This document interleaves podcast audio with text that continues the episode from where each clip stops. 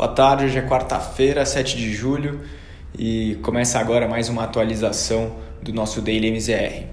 O grande destaque do dia nos Estados Unidos foi a divulgação da ata da reunião do Federal Reserve de junho, né, em que foi discutido quando que eles vão começar a cortar as compras de ativos e também quando que haverá alta de juros no, no país. É, boa parte do mercado espera que esse processo de tapering comece entre o fim desse ano e o início do ano que vem. E os, os representantes do Fed dizem que só devem interferir aí na compra de ativos quando houver realmente um avanço relevante em relação à meta americana de atingir o pleno emprego. É, eles também indicam que poderiam elevar o juro mais cedo do que o sinalizado anteriormente, com dois é, aumentos até o fim de 2023. E isso chegou a gerar bastante volatilidade no dia da reunião, mas hoje o mercado parece ter entendido aí a ata como menos rocks e acabou tendo um dia mais positivo para as bolsas.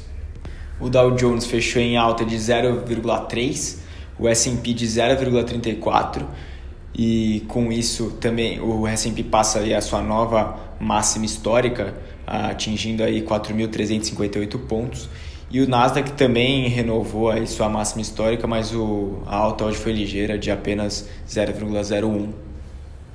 No cenário europeu, as bolsas avançaram bem hoje, é, diante da previsão de crescimento da zona do euro, que foi atualizada para acima da expectativa. A comissão atualizou sua previsão confirmando que a recuperação nesse ano deve ser mais rápida. A economia do continente deve crescer 4,8% e 4,5% em 2022. A França e a Itália passariam de 6%, segundo a expectativa. É, lembrando que esses dois países tiveram um PIB ruim ano passado, com o impacto do coronavírus, e devido a esse efeito base aí, a expectativa acaba sendo maior para eles esse ano, maior até do que, por exemplo, da Alemanha, que deve crescer aí 3,6, mas que teve um impacto menor do coronavírus no PIB do ano passado. Diante dessas revisões positivas, o estoque 600 terminou a sessão em alta de 0,78 aos 459 pontos, próximo aí da, da máxima histórica. Em Frankfurt, o DAX subiu 1,17 e em Londres a bolsa avançou 0,71. Vindo agora para o Brasil, o, tivemos hoje um dia de recuperação que trouxe um pouco de fôlego para a perda acumulada na semana. O mercado segue atento com os ruídos políticos recentes vindo da CPI da Covid, com as incertezas da reforma tributária que vem trazendo bastante volatilidade e também com a crise hídrica que pode pressionar ainda mais a inflação. Mas o ambiente externo positivo acabou contribuindo para uma recuperação parcial é, no dia. O Ibovespa retomou a marca dos 127 mil pontos com a ajuda das blue chips como a Vale, a Petrobras e os bancos e também tivemos boa performance nas ações voltadas para a retomada da economia como Locamérica e Raia Drogasil que subiram mais de 5% hoje. É, após ajustes, o Ibovespa fechou em alta de 1,54% aos 127.019 pontos e o giro financeiro foi de 21 bilhões de reais.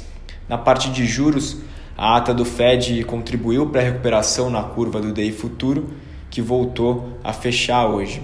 É, também tivemos uma desaceleração no IGPDI é, de junho, com dado de inflação abaixo do esperado, que ajudou o movimento de retirada de prêmio da curva. Com isso, o DI futuro para janeiro de 2022 caiu de 5,78 para 5,74 hoje.